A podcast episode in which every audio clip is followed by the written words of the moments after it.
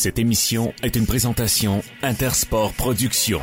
94.5 Unique FM, les micros sont ouverts. Bienvenue dans le vestiaire. Il y a comme une odeur d'esprit d'équipe. Avec cette remontée vertigineuse, est-ce qu'on peut parler des Maple Leafs comme l'équipe qui a remporté déjà la série? Ça prend une quatrième victoire, mais en ce moment, on peut dire qu'ils ont définitivement le momentum.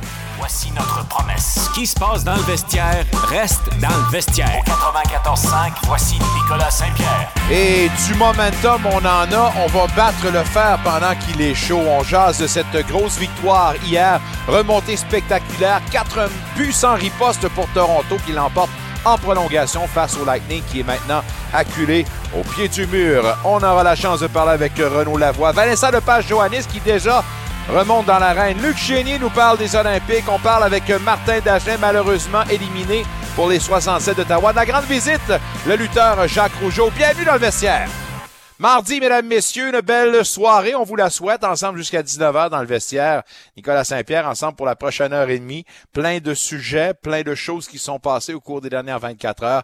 Des séries euh, extravagantes, des séries excitantes, des matchs intéressants, euh, entre autres ceux des Maple Leafs qui l'emportent, euh, ma foi, de façon spectaculaire, euh, ce renversement de situation. Quatre buts sans riposte, trois buts en troisième période qui font en sorte que cette équipe-là l'emporte en prolongation. Donc, et s'en vont à domicile avec un avance de 3-1 dans cette série-là. Faut pas jeter le bébé avec l'eau du bain, comme on dit. Alors, je pense que le Lightning a toujours le potentiel de revenir dans cette série-là, mais il y a des choses à réajuster et certainement des choses à se faire pardonner du côté du gardien Vachilevski, d'ailleurs, qui, lui, a un rendement bien en deçà de ce qu'on voulait avoir de lui, d'un digne d'un gardien numéro un, digne d'un gardien faisant partie de la crème de la crème. Alors, euh, il y a... euh, des lacunes à ce niveau-là. Il y a des lacunes devant eux. Euh, excès de confiance, peut-être en pensant que le match était déjà dans leur euh, petite poche de derrière. Eh ben non. Alors, euh, belle force de caractère et euh, comparativement aux deux victoires précédentes où on disait peut-être des Maple Leafs que c'était pas nécessairement la meilleure équipe qui l'avait remporté. Euh, on était sorti, oui, vainqueur, trouvant une façon, oui, de l'emporter. Euh, cette fois-ci, je peux dire que certainement, et pas moi qui le dis seulement, plusieurs observateurs disant que c'est la meilleure équipe et Toronto méritait pleinement ce qu'ils ont eu hier, c'est-à-dire la victoire. Euh, on va en jaser tout à l'heure avec euh, notre ami euh, Renaud Lavoie. On aura des commentaires d'ailleurs, des extraits euh, audio euh, suite à, cette victoire des Maple Leafs. Avant toute chose, je vous présente justement nos invités. Vanessa Lepage-Joannis, membre maintenant de l'écurie Eye of the Tiger Management. Il y aura le Cinco de Mayo, le gala présenté au Mexique qui s'appelle Commando. Vanessa Lepage-Joannis euh, ben, poursuivra sa remontée euh, dans l'arène et euh, dans l'échiquier euh, des meilleurs pugilistes au monde, en quête évidemment d'un titre mondial. Alors c'est un combat de six rondes qu'on euh, lui propose pour euh, ce retour dans l'arène. Et pour euh, Vanessa Lepage-Joannis, ça sera contre Giovanna Gonzalez, une fiche de 3-3 et un KO. Pourquoi vouloir retourner justement dans l'arène si rapidement? Quel est le plan de match pour elle? On en jasera dans quelques instants avec notre amie Vanessa Lepage-Joannis.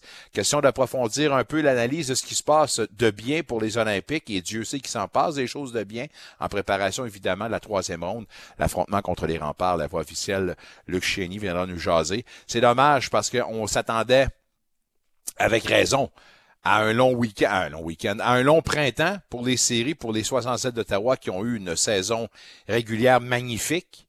Euh, ont battu un record du plus grand nombre de victoires d'ailleurs. Euh, mais malheureusement, le passage s'est arrêté assez abruptement hier avec euh, cette défaite euh, de 5-4 face à- au de Peterborough, à Peterborough. On avait la chance d'avoir, de provoquer un match numéro 7 euh, ici même, qui aurait eu lieu ce soir donc. Euh, malheureusement, c'est pas ce qui s'est passé. Alors, on fera l'analyse de la rencontre, mais surtout de la saison qui est loin d'être un échec pour les 67. Martin Dagenet s'amène. Et de Mounty, mesdames, messieurs, un des membres des Fabulous Rougeau Brothers, Jacques Rougeau, euh, a accepté notre invitation vers 18h35. On vous le propose. Euh, lui qui va jaser, évidemment, de Lutte Academy. C'est son projet euh, qu'il a mis au monde l'an dernier. Ça a été un succès fracassant. Euh, puis là, maintenant, ben, on y va avec le tome 2. Alors, ça débute la semaine prochaine au Club Soda. Et on aura des détails avec euh, Jacques Rougeau lui-même. Donc, une bonne émission. Euh, vous nous écoutez en direct. Merci de le faire jusqu'à 19h au 94.5 Unique FM. Sinon, en différé, balado-diffusion. On est disponible sur toutes les plateformes. Sans plus tarder, à part de ça, ben, mettons-nous à table. On va jaser avec euh, notre ami Renaud Lavoie dans quelques instants. Des échos de vestiaire suite à, cette défaite. Merci aussi de la Ligue nationale de hockey pour ses audios. On va débuter avec le coach gagnant, Sheldon Keefe, en réaction justement à cette victoire puis parlant évidemment de la performance des siens. On l'écoute. Sheldon, you, have mentioned often that your longtime players have been through a lot in, in terms of the, the past. Do you, do you, think those experiences benefit them in a game like this? Yeah, of course they do. You know, the, the more you go through it, you you just become a little bit more comfortable with it. The puck settles just a little bit more for you. Um, you know, I, I just thought yeah, I, I, think each experience you go through makes you better. Whether I mean, you you if you win like the team we're playing, you know they've won more than anybody in recent years here, and you, you grow and you learn from that, and there's a lot that comes from that. There's a lot that comes from going through what we've gone through as well, and, and there's growth inside of that. So, you know, whether it's the the guys who have been through it or the guys who have come in to add add to the group.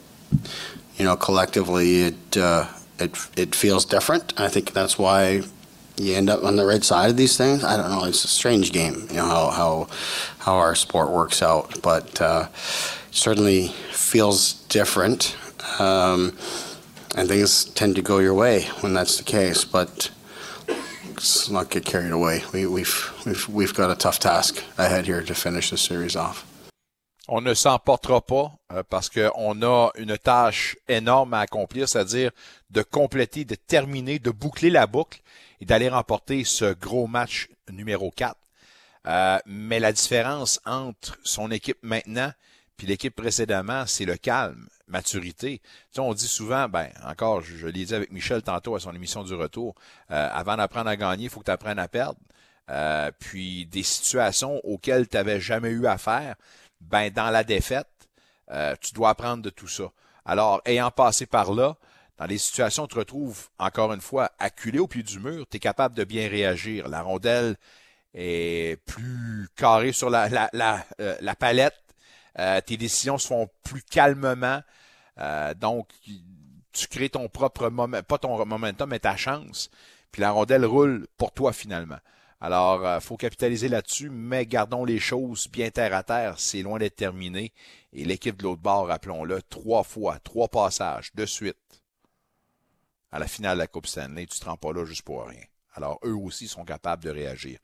Euh, le meilleur pointeur dans les séries en ce moment, Mitch Marner, quatre matchs, deux buts, huit passes. Il est en feu. Il est en mission. Écoutons Mitch Marner sur la victoire des siens. Guys like to talk about how well you can play. What changes for this team between the, what, what you looked like in the first period and that third, second period, some, and the third period for you guys? Like, what specifically changes for this team? Um, you know, I just thought we got more comfortable in the third of just making plays, trying to find the middle more, um, entering through the middle and making plays off it. So uh, it's something we just got to have confidence and confidence in and going into game five. How important is it to have the killer instinct and, and put that dagger into them? Yeah, I mean, this is a team that doesn't stop and it doesn't quit. It knows how to win games. So um, we got to make sure we bring our best for Game Five. We know they're going to come out hot and ready, and um, we got to make sure that uh, you know we come out the same way and um, you know we do our thing. Did you know you were going to Austin because you got the puck in the second goal? Yeah, it's it's not hard to, you know, when you see 34 coming down the wing anytime. You know, with space around him, you want to get that puck to him as quick as you can. It's, it's on off that stick in a, in a serious hurry. Il n'y a pas de magie dans ça. Quand tu sais que le 34 s'amène sur les flancs, tu sais que la rondelle va aller sur lui. Alors, euh, il n'y avait pas de surprise à ce niveau-là. Euh, on parlait de confiance. Euh, on parlait évidemment de la réaction qui, se fait mieux pour son équipe, crée sa chance encore une fois, euh, connaît encore une fois, reconnaît que l'adversaire, le Lightning, va tout donner pour le match numéro 5. C'est loin d'être terminé, puis il faut redouter évidemment le retour de cette équipe-là qui va vouloir renverser la vapeur. Euh, vous avez du côté des gagnants, mais du côté des perdants également. Puis on doit reconnaître que chez l'entraîneur, John Cooper, y est passé également dans toute la pléiade des émotions, puis dans toutes les pléiades des, euh, des situations. Euh, puis s'il y en a un qui est capable de calmer le jeu, c'est bien lui. Puis vous allez vous allez l'entendre encore une fois dans un extrait de son point de presse en réaction à la défaite. On l'écoute tout de suite d'ailleurs. You know, their first one they scored was complete. We just got way out of our structure and gave up a rush we should have never gave up. Um, and then in the end, couldn't kill a penalty and seeing ice single goes into the third, and all of a sudden you're down. Uh, did we probably, we, you know, did was that what's that cliche? Play not to lose. Yeah, I mean, you can look at that now. Guys were trying it. I, I think we were just, you know, maybe there was a little bit of mindset of, you know, we'll just close this one out. But um, obviously, Toronto had different ideas, and uh, you know, uh, good for them. We uh, it's tough to come back on the road and in playoff game, and they did, and um, got to give them credit for it. It was it was all going good. Like, listen, it, it, in the end, special teams became a factor in the game. They got two big power play goals in the end, and we didn't cash in on our chance in the early of the third. You, you t- take one of those away, or we get one, different story. So that was a difference. John, it's two games that you did a lot of good things and they come out empty-handed. How frustrating is, is that, uh, you know, in terms of you know, the process? Yeah, it's uh, it's tough because if you look at the big picture, you're right. We've done a ton of good things and we've scored enough goals to win. Uh, in the end, you got to keep them out of the net. You can't be giving up this amount of goals. I don't care regular season, playoffs especially. Il faut, faut, quand même garder les choses en perspective. Puis euh, encore une fois, ben il salue euh, ce que l'adversaire a fait. C'est pas évident pour euh, un club de revenir de l'arrière comme ça par trois buts en troisième période, mais en plus de ça sur la route. Alors reconnaissons au moins ce qu'ils ont fait. D'habitude, quand tu marques quatre buts, ben tu devrais être capable de l'emporter. C'est pas ça qui s'est passé. L'avantage numérique a fait la différence. les Toronto ont capitalisé à deux reprises sur quatre. Puis pour ce qui est des, du Lightning, c'est un sur trois. veut pas jeter son gardien en dessous du l'autobus, mais il faut certainement se questionner à savoir quel est le. ben, comment? Quel est l'état d'esprit puis l'état physique peut-être de Vachilevski? Parce que lui encore une fois ne fait pas le travail. Bref, on verra bien si lui sera capable de retomber sur ses patins puis si le Lightning sera capable de prolonger cette série-là. Mais en ce moment, Toronto mène 3 à 1 et on aura la chance de compléter ça à Toronto pour le match numéro 5. On en jasera d'ailleurs demain avec notre ami Cindy Caron du journal L'Express de Toronto. Plein de sujets, plein d'invités. On ouvre les portes du vestiaire sans plus tarder. Celui qui d'ailleurs est à la couverture de cette série-là, les Maple Leafs contre le Lightning. On dit un beau bonjour à Renaud Lavoie, mais avant de parler de cette série-là, Il faudrait revenir sur la décision aujourd'hui de la Ligue nationale de, hockey de suspendre pour un match Kale McCarr pour un geste douteux à l'endroit de McCann du Kraken de Seattle. C'est quand même un gros trou. Est-ce qu'il y aura une répercussion pour le gros match numéro 5 pour l'Avalanche? On verra bien. Ta réaction là-dessus, est-ce que c'était la bonne décision? Oui, c'était pleinement mérité. Là, les gens vont dire, mais comment ça, ça peut être un match de suspension, puis qu'il n'y ait pas eu de, de, match de suspension pour Morgan Riley qui a frappé euh, Braden Point samedi soir de façon quand même assez explosive, c'est le cas de le dire. Très simple. Elle est où la rondelle? Hmm. Dans le cas de notre ami Braden Point, la rondelle était à côté de lui. Donc, à partir de ce moment-là, il est fair game. On peut faire ce qu'on veut avec lui. Euh, donc, Morgan Riley en a profité. Du côté de, euh, évidemment, Kel McCarr, il n'y a pas de rondelle là. Euh, mais écoute, au-delà de, de, cet incident où, où évidemment, écoute, il y a une suspension, comme tu viens de le dire si bien, à, à, à McCarr, moi, moi, il y a quelque chose qui m'inquiète beaucoup dans ce qui s'est passé sur, sur la patinoire euh, puis écoute, je sais pas si je suis le seul à penser ça, là, mais mettons qu'il n'y a pas eu beaucoup de réactions de la part euh, des joueurs du Kraken.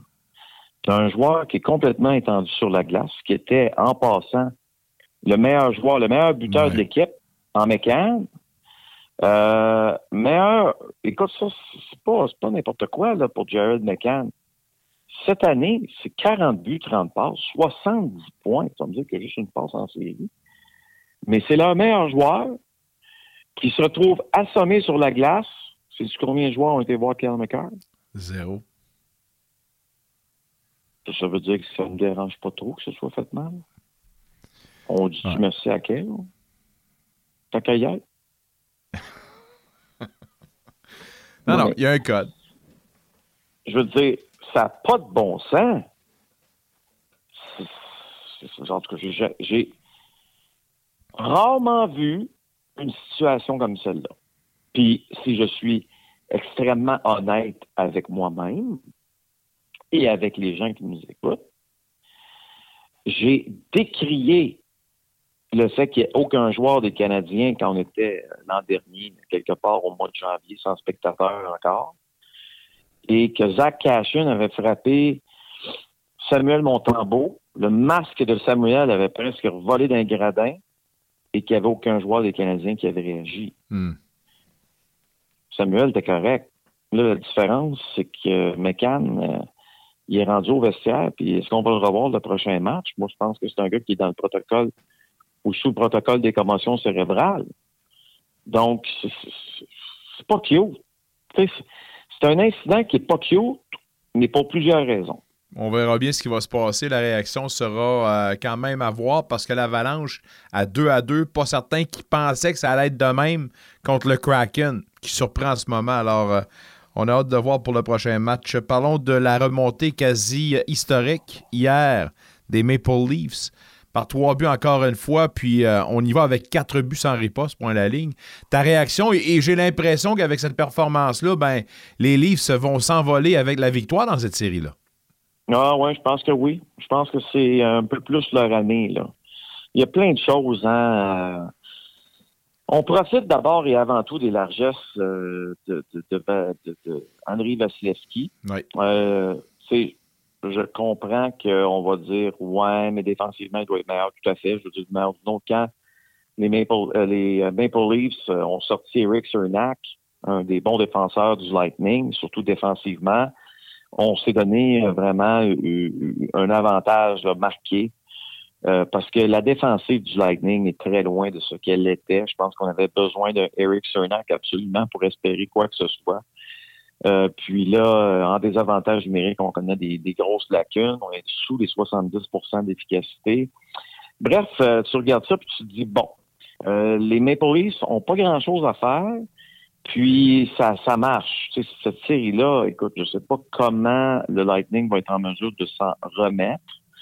Euh, ça fait deux fois à la maison qu'on menait euh, en troisième période et qu'on perd en prolongation.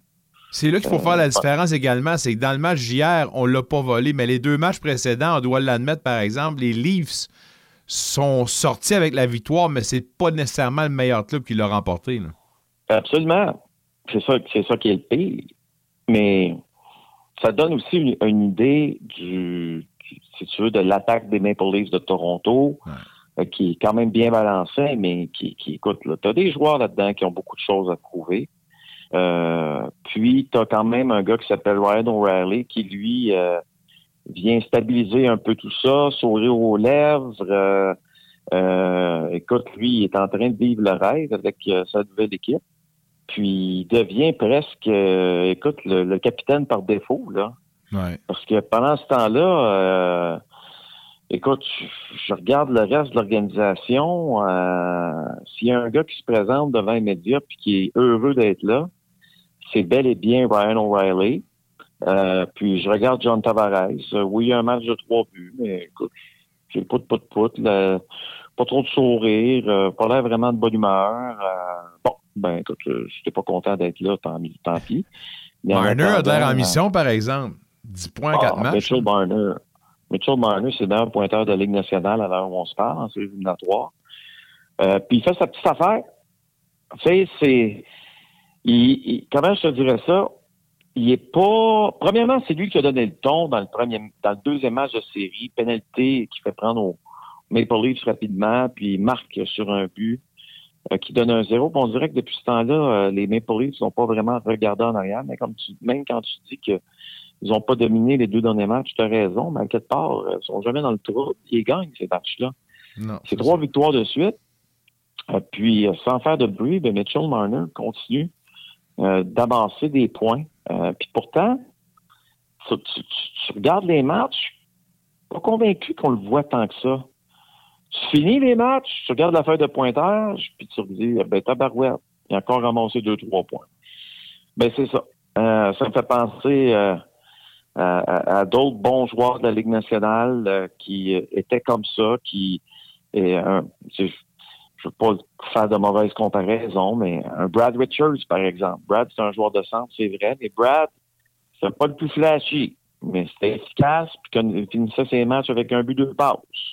Ça ressemble pas mal à Mitchell Marner, ça.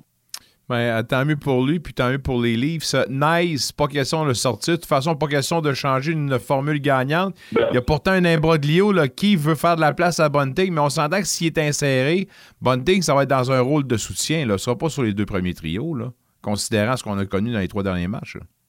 Ben, dans ce cas-là, tu peux pas le faire jouer.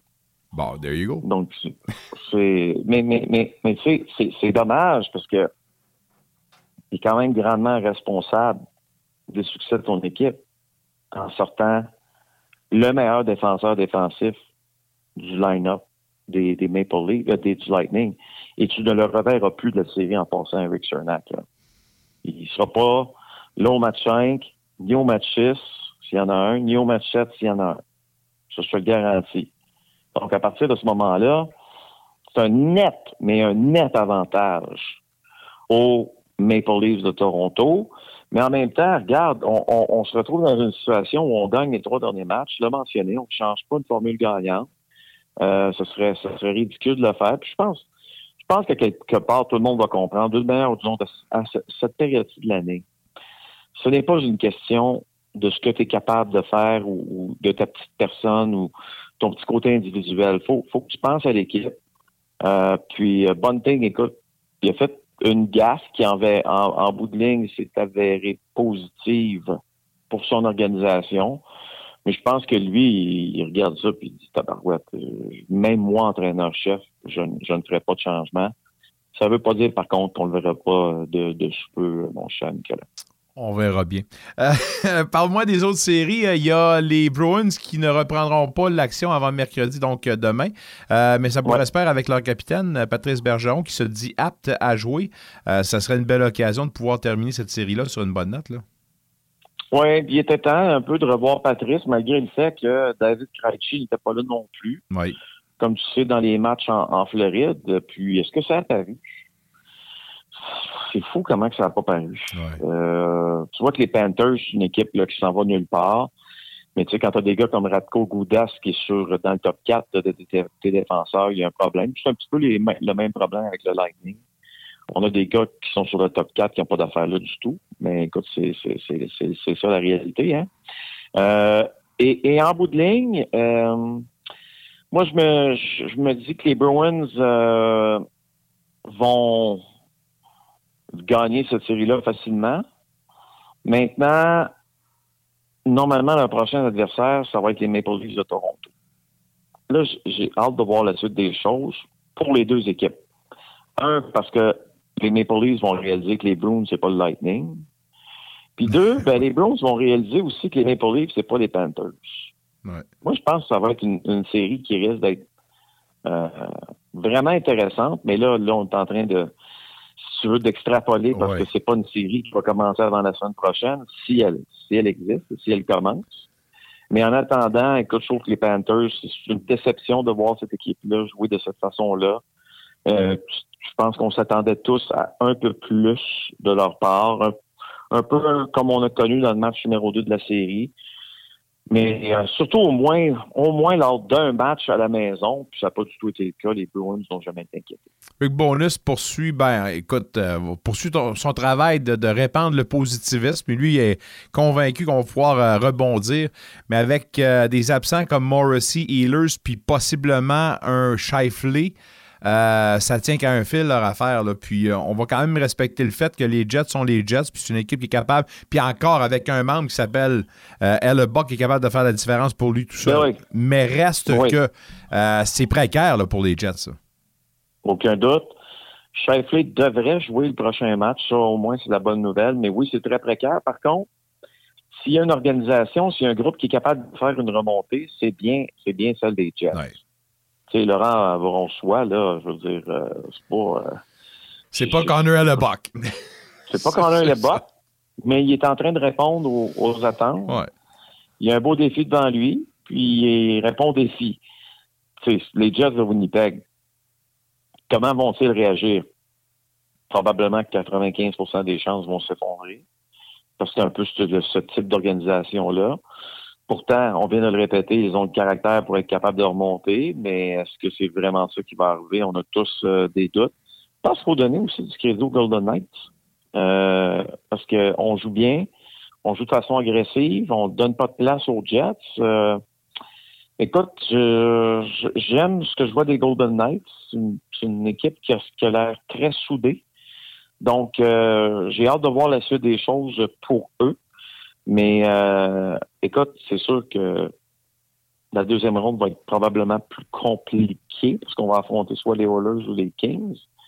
Mais si on prend ce, club-là à la légère, je pense qu'il y a des équipes qui, vont se brûler assez rapidement. Ce soir, les Kings contre les Oilers, la série qui se transporte à Edmonton. L'entraîneur-chef a, décidé d'y aller avec Skinner de retour devant la cage. Selon toi, la bonne décision? T'as comme pas le choix. Euh, parce que Soapy Campbell, lui, euh, bon, il, il, est juste en relève. Il a quand même très bien fait à partir de la deuxième période du dernier match. C'est lui qui a la victoire, mais il faut quand même que tu y ailles avec celui qui t'a amené là. C'est Skinner hmm. qui t'a amené là. C'est Skinner qui t'a donné, la chance, si tu veux, euh, de connaître une très bonne saison. Là, maintenant, c'est quoi la prochaine étape? Prochaine étape, il joue à la maison ce soir. Il faut qu'il gagne ou au moins qu'ils connaissent une très bonne performance. Sinon, on va revoir Soupy, puis Soupy, lui, va se retrouver avec le, filet pour le reste des séries. Mais je pense qu'il n'y a pas beaucoup de marge de manœuvre présentement pour les Kings. Les Kings doivent vraiment, vraiment quand même se sentir bien. Je m'explique, là. C'est que toute la pression est sur les épaules des Oilers ce soir, là. Puis, est-ce que les Oilers, à part en avantage numérique à 5 contre 5, est-ce qu'on est qu'on joue du bon hockey, pas vraiment. Donc, la clé est très simple. Euh, faut, faut absolument pas prendre de pénalité du côté des, Kings de Los Angeles. Je pense que le taux d'efficacité des Oilers en avantage numérique est de 53% Si tu limites le nombre de pénalités à deux, à deux ou trois, tes chances sont très bonnes de gagner. Donc, il faut absolument que les Kings soient disciplinés dans le match de ce soir, puis c'est exactement ce à quoi je m'attends. Les Hurricanes terminent ça ce soir également contre les Islanders? J'espère que oui. Malgré que les blessés s'accumulent, hein, les, blessés, vraiment, comment ça a été inquiétant pour cette équipe-là de voir le nombre de blessés qu'il y a à l'attaque. Euh, c'est sûr que c'est une équipe qui joue quand même relativement bien face à un club, les Islanders, qui a beaucoup de difficultés à marquer des buts. Euh, c'est une, drôle d'équipe, celle des Islanders. C'est un, un, vieux modèle de, notre ami Lou Lamoriello qui date euh, des euh, années 90-2000 lorsque les Devils étaient bons. Mais écoute, on a de la difficulté à générer de l'attaque. Ça fait pas des matchs euh, extraordinaires à regarder pour être honnête. C'est la pire des séries à regarder en ce moment. En tout cas, chose certaine, on va espérer que ce roman savon se termine ce soir pour euh, la bonté du sport. Puis nous, ben, on va se donner rendez-vous dès jeudi. Entre-temps, ben, bonne série, mon ami, et à jeudi. Porte-toi bien, Nicolas. À jeudi. Deux fois la semaine, Renaud Lavoie de TVA Sport, on lui parle dès jeudi. On poursuivra la discussion hockey dans le prochain segment, en fait dans la prochaine heure. Mais tout d'abord, il euh, faudrait parler un peu euh, de boxe parce que notre prochain invité dans la catégorie de celles et de ceux qui ne chôment pas, on peut en parler. Le 23 mars dernier, il remportait justement son match retour contre Princess Airston. C'est maintenant lors du Cinco de Mayo, lors de l'événement Commando à Cuernavaca au Mexique, qu'elle poursuivra son cheminement pour se rendre, j'imagine, au championnat. Vanessa Lepage Johannis de Eye of the Tiger, Tiger Management, comment vas-tu? Ça va super bien, toi, Nicolas? Ça va super bien, merci. Euh, avant toute chose, j'aimerais en profiter pour te féliciter pour euh, tes fiançailles. Il y, a, il y a pas mal d'affaires qui se passent pour toi dans ta vie en ce moment, là. Ah, écoute, euh, on va on va le prendre, euh, le positif, il lâche pas. Mais non, non, c'est sûr que c'est des, vraiment des belles nouvelles. Puis euh, on dirait que sur une montagne russe qui arrête pas de monter. Puis on, a hâte de voir la suite, mais c'est des belles nouvelles qui arrêtent pas une après l'autre. Avez-vous déjà une date pour le mariage ou vous allez vous donner ah, Pas tout de suite, hein, c'est ça. C'est sûr qu'on en a parlé un peu, mais pas tout de suite. la boxe en ce moment dans ma vie est très présente. Puis c'est ça que je veux me concentrer vraiment à ça. Puis on s'entend qu'organiser un mariage, c'est beaucoup de, préparation. Donc, euh, on s'est dit, on va laisser passer ma boxe, puis par la suite, euh, on regardera ça. Mais présentement, on, va rester fiancés pour un, bon 3-4 ans, puis on verra la suite. Ouais, là, je sais pas, mais j'imagine que t'en allais te battre au Mexique, ça va te donner peut-être des idées d'aller pour ton honeymoon. Mais ah, avant toute chose, on sait pas. avant toute chose, parlons de, de ce combat-là. Après la victoire contre Princess, comment pour toi c'était important de retrouver l'action le plus rapidement possible? Est-ce que c'est dans les plans, ça, ou? Euh, ben, c'est sûr qu'on en tant qu'athlète, quand on est vraiment, euh, tu sais, on est tout le temps au gym, on s'entraîne tout le temps. Avoir, rester actif, c'est le, c'est notre but premier. Euh, plus longtemps que la pause allait entre les, les combats, des fois, la, veut, pas la motivation aussi, tu sais, de garder un but et de rester actif, c'est ce qui nous permet de de rester concentré sur nos, nos, objectifs puis de tout le temps être prêt en fait. Fait que c'est ça que nous on, on pensait pas être aussi rapide. Des fois on si on avait des pourparlers, est-ce que peut-être qu'on va être là sur le 1er juin, mais la carte c'est ça qu'elle s'en vient vraiment en pleine. Puis euh, après le combat justement du 23 mars, euh, on avait su euh, qu'il regarderait pour une possibilité d'un adversaire pour le gala du Mexique qui va avoir le 5 mai prochain. Donc, euh, c'est sûr que là, à ce moment-là, on a pris juste une semaine de repos, puis euh, ça a été euh, le retour à l'entraînement. Mais on était vraiment contents parce que justement, on, tu sais, j'ai pas eu de blessure, moi, le 23 mars, puis il y avait pas justement pas de blessure à guérir. Donc, on était déjà prêt physiquement, mentalement à retourner dans, dans le ring. Donc, on a juste poursuivi le, le camp d'entraînement, mais avec des objectifs différents. Pour toi, tu étais prête, mais euh, moi, je dis ça de même. Là. Dans le calendrier, pour moi, je trouve que c'est, c'est pas mal condensé comme retour. Puis, je sais pas, moi, je suis à, à, six semaines comme ça. Peux-tu nous parler comment ça se passe après un combat comme ça? Tu l'as dit, pas de mm-hmm. blessure majeure. Mais entre euh, le retour à l'entraînement, puis maintenant les permis et tout ça qui te permettent... Que, c'est quoi les cadres qu'on s'impose en tant que pugiliste, puis les règlements qui sont imposés là, pour un retour si rapide? Là? Euh, ben c'est sûr que dans le fond, euh, normalement, je pense qu'il exige de pas, tu sais, la régie, il accepterait pas, exemple, un, un gars-là dans une semaine de préavis, là. Mais là, c'est sûr que ça me donnait un mois et quelques semaines, un mois et deux semaines environ de, de, de délai. Donc ça, c'était quand même, euh, c'est acceptable. c'est sûr que là, moi, j'avais toutes les, le permis justement à renouveler parce que ça échoue toujours à la fin mars. Euh, donc là, ben c'est sûr, en étant avec Eye of the Tiger, c'est ce qui me permet aussi que ça se réalise aussi plus rapidement parce que veux, veux pas, quand on est tout seul, euh, prendre des rendez-vous publics, des fois c'est plus difficile aux médecins, puis avoir les délais d'attente. Tandis que là, ben eux, ils me permettent justement avec une clinique privée, on, se rend là et tous les médicaux sont faits, puis euh, toute la même journée, on n'a plus de tassage de tête à faire. Donc c'est sûr que ça, ça enlève un gros stress, là, puis c'est un, un, pas de moins quand on est signé, justement. Mais ça nous a permis de prendre justement ce combat-là parce que tout, tout est réalisé, tout est fait maintenant, puis on, on s'est vraiment consacré euh, par la suite au combat qui s'en vient. On a pris vraiment juste une semaine de repos après le 23 mars pour justement que mon corps puisse récupérer. Puis euh, ben c'est ça, c'est ça, comme je dis, on n'a pas de blessures. Avoir eu des blessures, peut-être qu'on n'aurait pas accepté parce qu'il faut qu'on permette quand même au corps pour être réaliste à récupérer. Là. Mm. Mais euh, là, tout est beau, tu sais, donc pour ça qu'on a accepté aussi, parce qu'on n'y a pas de j'ai pas eu de dommages à rien, donc on, accepte le combat, puis on fait juste poursuivre le camp d'entraînement. C'est un 6 rondes également, comparativement à 4 rondes pour ton dernier match. ah, ah, bon, ben gars, c'était ma prochaine question parce que est-ce que ça, ça arrive un petit peu plus rapidement que tu l'avais anticipé? T'aurais-tu peut-être souhaité un mhm. autre combat de 4 rondes ou non, ben euh, c'est sûr que nous, euh, on avait anticipé à faire un, un 6 rounds pour le prochain. Euh, par contre, il faut toujours que la régie accepte. Puis finalement, elle a accepté. C'est sûr que je pense que le fait que j'ai été déjà en championnat du monde dans le passé, euh, on avait sauté de 4 rounds à 10 rounds automatiques. Là, donc, euh, c'est sûr que chez Polo, des fois, ça passe plus rapidement euh, que certaines autres catégories aussi, puis en étant chez les femmes. Donc, des fois, c'est des processus qui vont un peu plus rapides, mais je pense qu'avec le bagage d'expérience que, que j'ai aussi, avec le nombre de combats, des fois, ça, ça joue en, faveur. Puis, ben, c'est ça que nous, on espérait un 6 rounds parce que, veut, veut pas, notre objectif va être un jour le championnat du monde, d'y retourner. C'est sûr que ça, ça change pas. Donc, on veut se préparer à faire plus de rounds. Puis je suis une boxeuse qui, euh, moi, gagne en énergie en ayant plus de rounds. Moi, quatre mm-hmm. rounds, je trouve que ça passe tellement rapidement, puis euh, je suis pas à mon plein potentiel. Je tombe plus dans mon plein potentiel à partir du troisième round, tu sais. Puis là, des fois, oh, pouf, quatre rounds est fini, tu sais. Puis ouais, on dirait que je prends du temps, puis ça, c'est un de mes défauts que je travaille beaucoup. Parce que souvent, on dirait que le premier round puis le deuxième round, je pars trop lentement, puis je veux, veux pas chez les femmes, c'est du deux minutes au lieu du trois minutes. Puis quand on fait quatre rondes de deux minutes, euh, ça passe assez euh, assez vite. Fait qu'il faut être dans l'action assez rapidement. Puis il n'y a pas de temps, comme chez les hommes, avec du trois minutes, d'analyser son adversaire sur les premières rondes. Donc, il faut que ça faut que ça soit vite. Puis je pense que là, en me permettant de faire un six rounds, ben, j'ai au moins deux rounds de plus qui va être mieux pour moi. Là, moi, je voudrais vraiment, le même en entraînement, que ça soit n'importe qui. Le monde, des fois, sont là, ben voyons, comme, elle est censée être brûlée après ces rounds, mais moi, j'ai encore de l'énergie, puis j'en ferai deux autres, tu sais. Fait que, non, c'est ça. La préparation va bien. Puis même avec Stéphane, on a mis des gants cette semaine. Puis j'ai fini mes rounds. Puis pour moi, j'étais même pas épuisée. J'aurais continué. Là, oh, wow.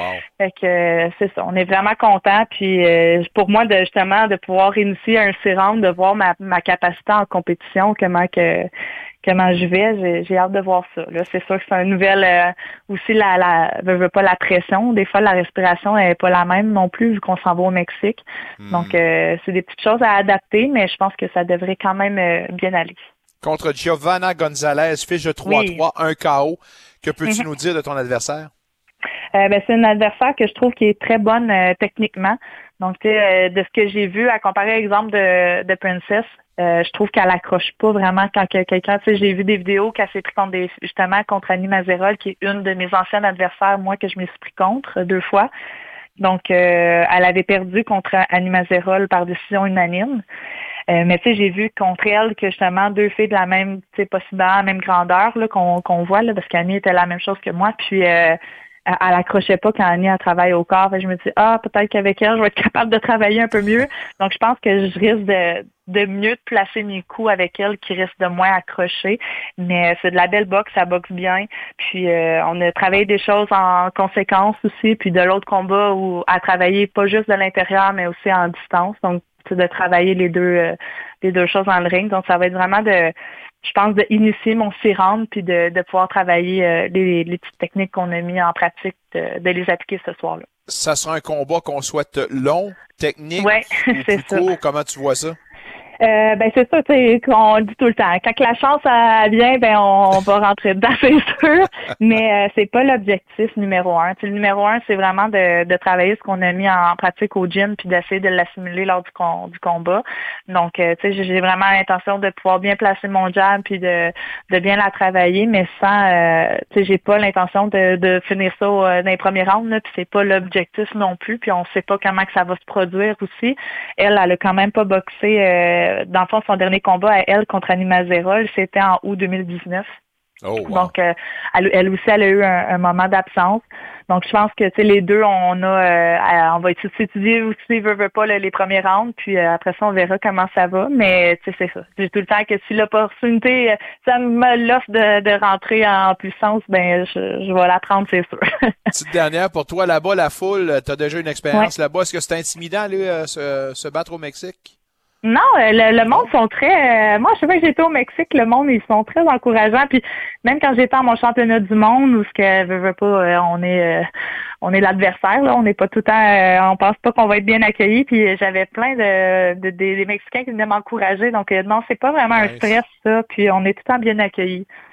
C'est euh, le Cinco de Mayo. Le combat s'appelle ben, le Gala Commando et euh, ça sera contre Giovanna Gonzalez. Donc, c'est sur Punching Grace, partout disponible au Québec, évidemment. Puis, on vous invite à vous le procurer sur le pay-per-view. Tu pars quand? Je pars le 2 au soir, puis on, est censé revenir le 6 au soir. Avec euh, une grosse victoire à part de ça. Le mot de Cambrois ah pour toute votre gang. Vanessa, bonne chance. Lâche pas, puis on te suit, évidemment. Merci beaucoup. Merci beaucoup. Vanessa Lepage Joannis, mesdames, messieurs, avec Eye of the Tiger Management, une fière représentante de la région de la capitale, notre belle région de la capitale. Encore un gros félicitations pour toi et ton conjoint, maintenant fiancé. Lâchez pas, puis euh, bonne vie à vous deux. Vous êtes dans le vestiaire jusqu'à 19h, plein de sujets. La légende, Jacques Rougeau. On va parler également euh, un gros bloc de hockey junior, des 67, notre ami Martin Daget. Mais tout d'abord, après la pause, la voix officielle des Olympiques, Luc Chénier dans le vestiaire au 94.5. Unique à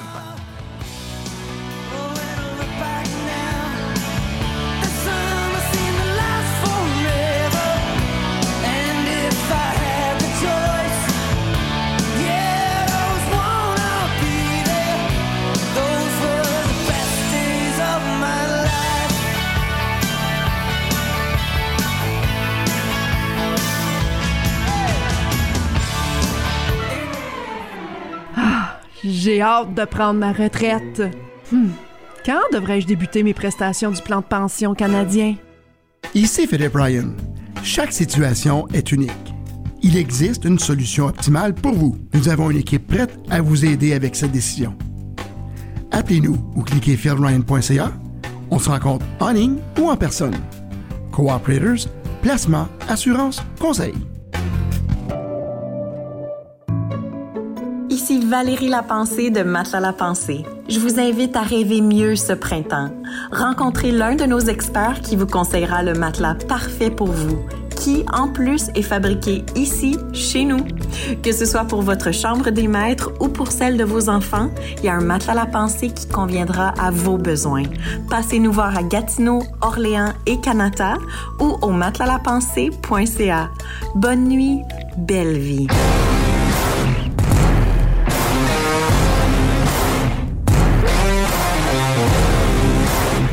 Salut, ici Claude Giroux de Sénateur. Vous êtes dans le vestiaire avec Nicolas Saint-Pierre. Terrancé les Olympiques, lui qui doit être euh, resplendissant de fierté, moi c'est le cas de le dire, son ancien club qui s'en va dans le carré d'as. Euh, Il n'y a pas de quartier maintenant. Ce club-là sera jugé à ce moment-ci pour tous les efforts qui ont été déployés. Chose que Louis Robitaille n'a pas nécessairement apprécié. Il disait, ben là, si on est pour nous juger après tous les efforts, pour seulement une semaine, pas certain, mais reste, je pense qu'effectivement, on est rendu là. Qu'en pense-t-il la voix officielle des Olympiques, mesdames, messieurs? Luc Chénier. Luc, comment vas-tu? Allô, Nico, comment ça va? Ça va super bien, ça va super bien. Euh, T'es-tu d'accord avec ça? J'aurais-tu dû adresser ça comme ça pour euh, Louis? Euh, je pense que sérieusement, là, ça fait quoi, là, trois ans, quatre ans qu'on vit ça de même, là? Puis je pense que tous Ben- ces efforts-là ont été déployés pour ça en ce moment, là, non? Moi, je pense que les quatre formations, c'est ça qui est plate parce qu'il y a quatre formations dans le carré danse. Il y a quatre bons clubs.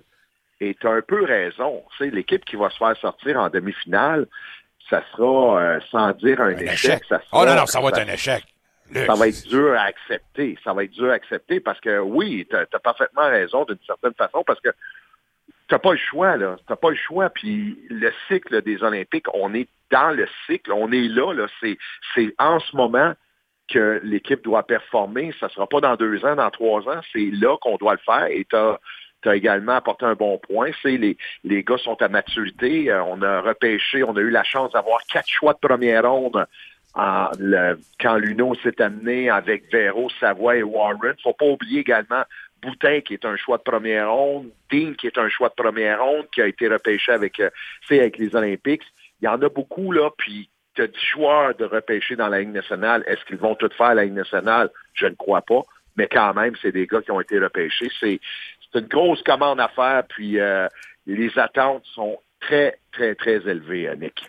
Tout le monde doit passer dans le tordeur. On espère évidemment que ce ne sera pas les Olympiques. Et, et- et parlez-en, gars, de l'autre côté de la rivière, là, les 67, les attentes Ouais. étaient énormes avec tous les succès qu'ils ont connus. Malheureusement, on frappait un mur. Alors, il Ouais, s'est rien mais été donné. Je suis pas Vas-y. sûr. Je suis pas sûr. Par contre, euh, Nick, euh, c'était leur année. Par contre, c'était Non, cette raison. année. Puis, euh, tu sais, après avoir parlé avec euh, avec les, les gens des 67 quand ils ont euh, eu le match contre les Olympiques, c'est euh, n'ont pas fait une tonne de transactions parce qu'ils voulaient pas sacrifier de jeunes joueurs. Mhm. Eux, ça va être l'an prochain et dans deux ans. Et probablement, s'il arrive la même chose dans deux ans ou dans un an, c'est leur année et on ne gagne pas, on va être jugé d'une certaine façon parce que euh, ça, ça passe pas toujours. Là. Écoute, là, le carré d'as, là, c'est 2011 la dernière fois, avec Jean-Gabriel Pajot et tout ça. Ça fait longtemps. Ça fait longtemps pour une organisation comme les Olympiques et tu dois en profiter. Et j'espère que les gens de la région en profitent également parce que il n'y a plus rien, Il n'y a pas de Canadiens, il n'y a pas de sénateurs, il n'y a plus de 67 d'Ottawa non plus. Alors, tout le monde est concentré sur une organisation et c'est les Olympiques de Gatineau. Sens-tu que ça décupe un peu la pression sur les joueurs, ça? L'atmosphère, parce que là, non, on va vivre non. quelque chose qu'on n'a pas vécu depuis les nouvelles installations. On s'amène dans un environnement complètement inconnu pour tout le monde, là, autant les joueurs que pour les, les partisans. Là. Ouais, mais par contre, euh, faut pas oublier, hein, Nick, ça demeure un match de hockey.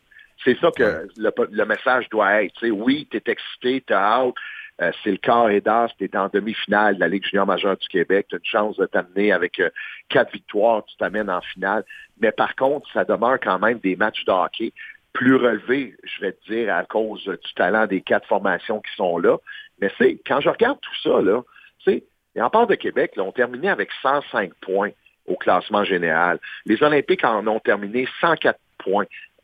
Reviens avant les fêtes, reviens avant les transactions, le nombre de blessés qu'on a eu à Gatineau, euh, mais on a toujours trouvé moyen de se maintenir. On n'a pas été obligé de courir après personne après les fêtes parce qu'on aurait pu s'amener puis être 10, 12 points en arrière de Sherbrooke ou en arrière de Vito dans le temps, puis de dire, ben là, on doit aller les chercher, on doit gagner plus de matchs qu'on espère le faire. Mais on n'a pas eu besoin de faire ça parce que l'équipe a vécu de l'adversité, ça a continué. Et moi, je pense qu'en ce moment, avec les transactions qu'on a fait, Louis Robitaille a fait de bonnes transactions. Tous les pions sont en place. Tout le monde est à la bonne chaise.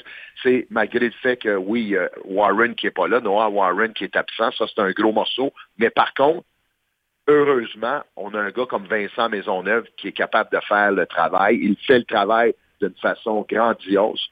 Puis ça, ça permet aux Olympiques euh, de pouvoir espérer de passer cette ronde-là. C'est pas, c'est pas une série qui va se faire euh, rapidement, ça. Il n'y a, pas personne qui va être balayé dans ça. là. C'est le genre de série qui va se rendre au, au match numéro Je ne 7. sais pas. C'est drôle, hein, je ne sais pas, hein? Nick. Non, je ne sais pas comment c'est. Tout le monde disait euh, contre Rwanda en 5, il y en a qui ont dit en 6 et tout ça. Je pense pas que personne va se faire balayer. Ça, c'est important de le dire.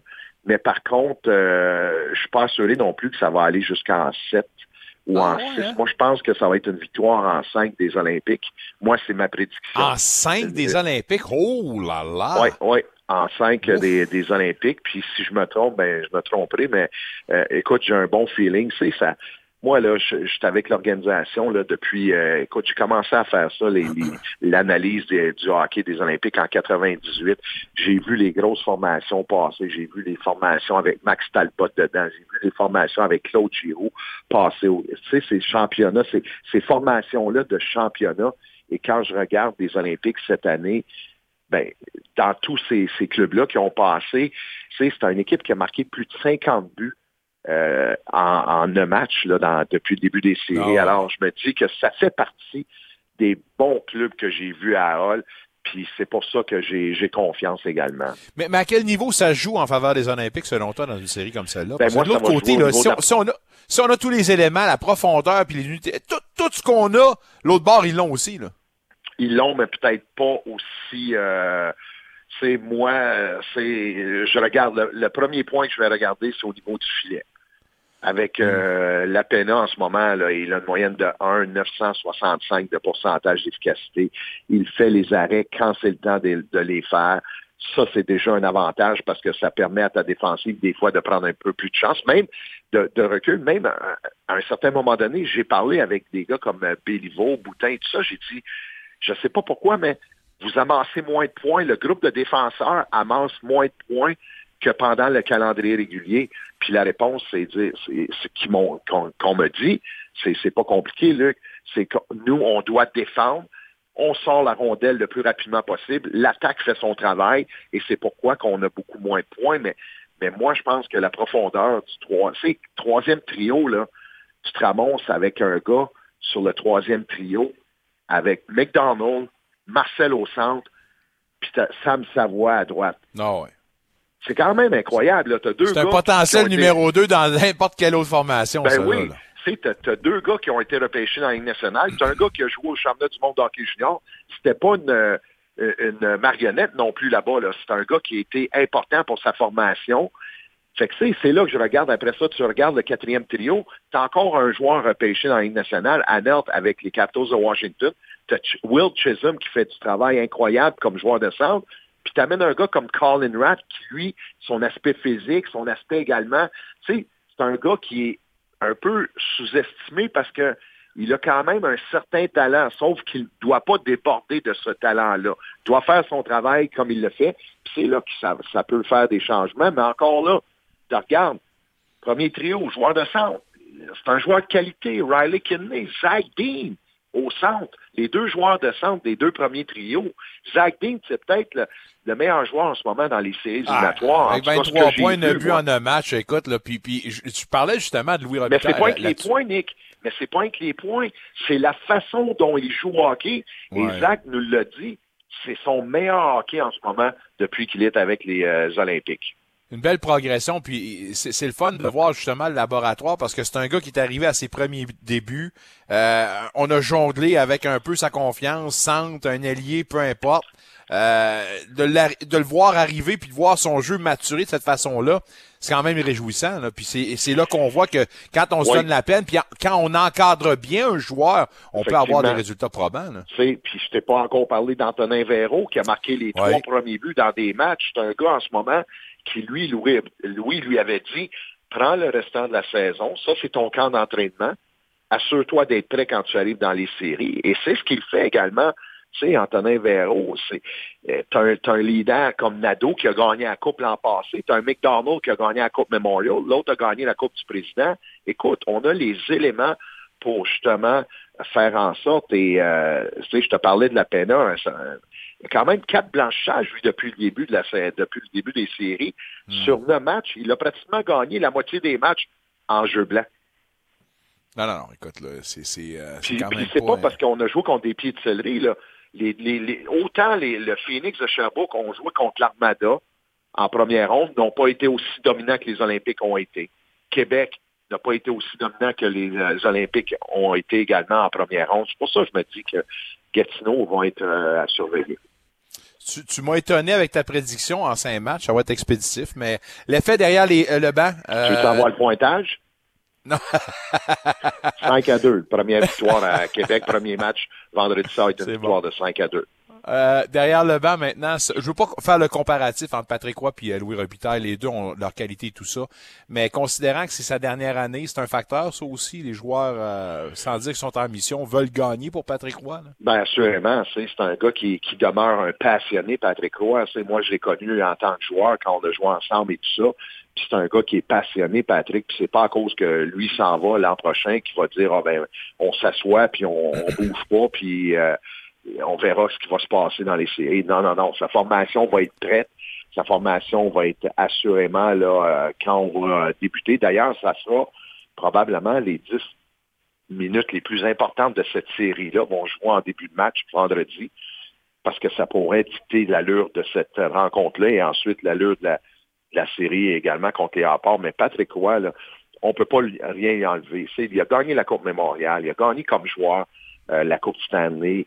C'est c'est un gars qui, qui, qui aime ça, les défis. Et lui, probablement, euh, chez lui à Québec, doit se dire, on a un bon défi, un beau défi devant nous, les Olympiques de Gatineau. Puis euh, du côté de Louis, assurément, lui, c'est, il doit, sans dire il doit gagner, il a les éléments pour gagner. Alors lui, tout simplement, là, c'est de s'assurer que la préparation de sa formation va être faite de belle façon, de bonne façon, pour que quand on va laisser tomber la rondelle vendredi soir, que les Olympiques puissent démontrer à, à probablement 16, 17 000 spectateurs à Québec que c'est la formation qui devra être euh, à surveiller pour euh, la série. Bonne chance aux deux clubs, spécialement pour les Olympiques. Bonne série, Bon, mon bonne cher chance aux. Olympiques. Ça- Ouais, c'est sûr. Là. Puis évidemment, on va souhaiter de grosses séries. Euh, la semaine Oui. prochaine, on se voit au centre Soche Poppy entre temps. Ben, bon voyage à Québec, puis on s'en parle bientôt. Hey, merci, Nick. Luc Chény, mesdames, messieurs, la voix officielle. Petite pause au retour. Poursuivons la discussion junior avec Martin Dagenet. Malheureusement, les 67, leur passage en série s'est terminé avec une défaite crève-cœur contre les Peets à Peterborough. On fait le bilan de tout ça avec Martin dans le vestiaire.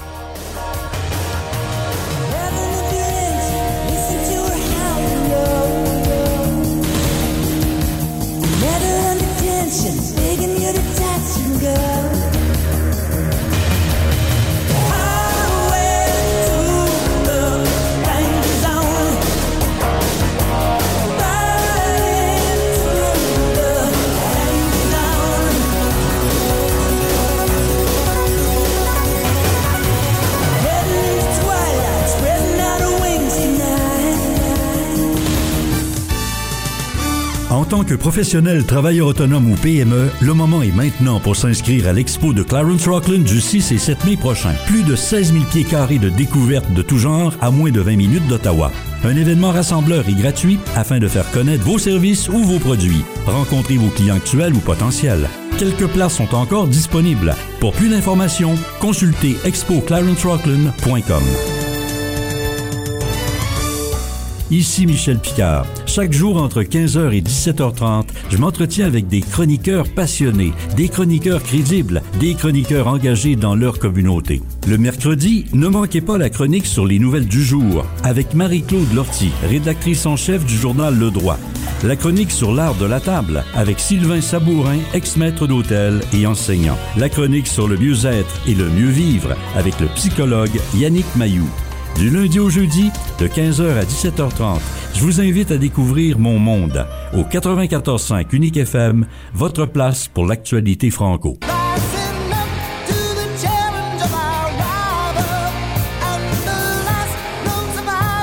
Ici Jean-Pascal et écoutez dans le vestiaire au 94.5 Unique FM Sport. Dans le jusqu'à 18h, on aura la chance de parler avec une légende du monde de la lutte, Jacques Rougeau, parler de son académie plus tard. Mais tout d'abord, faisons euh, le bilan de cette saison, malheureusement, des 67 d'Ottawa, qui s'est terminée avec cette défaite, éliminée donc euh, en série, victoire, ou défaite plutôt de 5-4 contre les Petes de Peterborough. Pour en parler, euh, Martin Dagenet. Comment vas-tu, Martin? Ça va bien, toi? Ça va super bien, merci. Euh, c'est malheureusement pas le scénario qu'on aurait voulu dans cette saison qui a été magique. Malheureusement, ça prenait un gagnant, un perdant. Si on analysait un peu ce qui s'est passé hier, une dernière remontée, on a tenté de faire un peu ce qu'on avait fait dans le match précédent. Malheureusement, cette fois-ci, ça n'a pas fonctionné. Oui, ça passe c'est proche. Euh, ça pas été un mauvais match encore une fois, là, mais euh, quand on tire de l'arrière, on est porté des fois à prendre des, des, des décisions un peu risquées. Là, puis ça nous a coûté encore un peu hier. Là, dans les deux derniers matchs, on a donné beaucoup plus de buts qu'auparavant dans les séries. Puis euh, en bout de ligne, on savait que, que, les Peets avaient une attaque dévastatrice, donc on ne peut pas se permettre ça. Euh, c'est ça, c'est plate, mais je te dirais que euh, sur papier, la meilleure équipe a gagné. Moi, je pense que c'est une équipe qui, pourrait aller jusqu'au bout, puis on va leur donner crédit. Qu'est-ce qui a pourtant fait la différence dans une série comme celle-là contre vous autres? Est-ce que c'est peut-être l'immaturité? Puis sans vouloir rien enlever, là, reconnaissant que vous êtes une des formations les plus jeunes, des 16 et 17 ans, vous en avez à la pocheter. Est-ce que ça, l'inexpérience, a peut-être joué un rôle pour vous autres, contre vous autres? Oui, l'inexpérience, certain, mais je te dirais aussi le fait, la, la- la- euh, les en, en zone neutre jouent, euh, ferment le jeu beaucoup, euh, utilisent un 1-1-3 qui veut dire qu'on est forcé souvent à, lancer la rondelle dans les fonds de patinoire et aller la chercher. Euh, puis autant qu'ils n'ont pas des défenseurs très mobiles, ils jouent dans le, je dirais, sur, la patinoire la plus petite dans la ligue, avec probablement Owen Sound. Donc, euh, leurs gros défenseurs, autant qu'ils ne sont pas mobiles, c'est des gars très, très difficiles à, dans les batailles à un contre un. Donc, ils sont très forts physiquement, sont plus vieux, sont plus gros. Euh, je pense que c'était quelque chose pour nous, surtout nos attaquants, comme tu disais tantôt, non seulement on est jeune, mais on n'est pas super gros en attaque.